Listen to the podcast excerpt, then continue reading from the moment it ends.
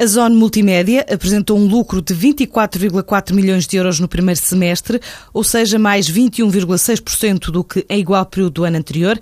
A empresa diz-se focada na operação, enquanto aguarda a decisão da Autoridade da Concorrência sobre a fusão com a Ótimos. Destaca ainda o contributo de 11 milhões da Zap Angola e Moçambique nas receitas da empresa no segundo trimestre.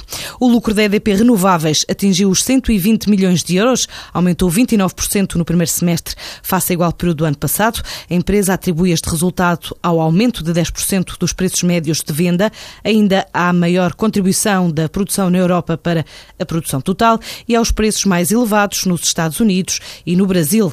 O consórcio Eólicas de Portugal admite que mais 500 megawatts de potência ajudava a alavancar a atividade do setor.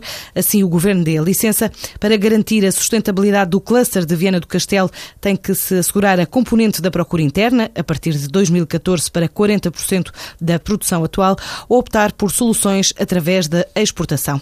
Assim defende o presidente da ENIOP, Aníbal Fernandes considera que as fábricas do cluster têm capacidade de resposta para um eventual aumento da procura numa fase em que empregam já 1.850 pessoas. Na análise que eu faço do mercado nacional de eletricidade, há espaço para mais megawatts eólicos onshore onshore.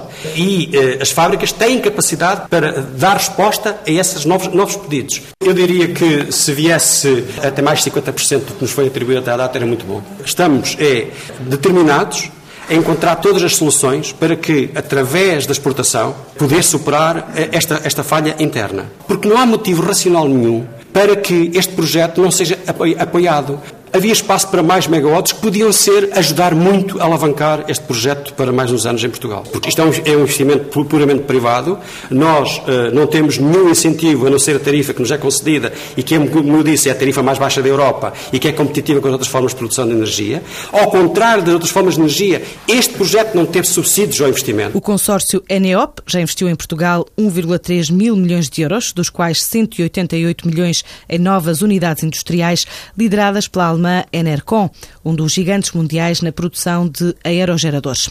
No topo da atualidade, ainda há luz verde de Bruxelas ao plano de reestruturação da banca portuguesa, que vai obrigar algumas instituições bancárias a reduzir presença internacional e a encolher as operações domésticas. O BCP e a Caixa Geral de Depósitos vão ter que reduzir a presença nos mercados externos. Estes dois bancos, assim como o BPI, também vão ter ainda de diminuir os quadros de pessoal e as redes de balcões. Sobre o Banif, o quarto banco português que ajudas do Estado. Bruxelas diz que ainda decorrem as discussões com as autoridades portuguesas, sobretudo porque esses auxílios vieram mais tarde do que para os outros três bancos. A banca portuguesa, por estes dias, também apresenta resultados.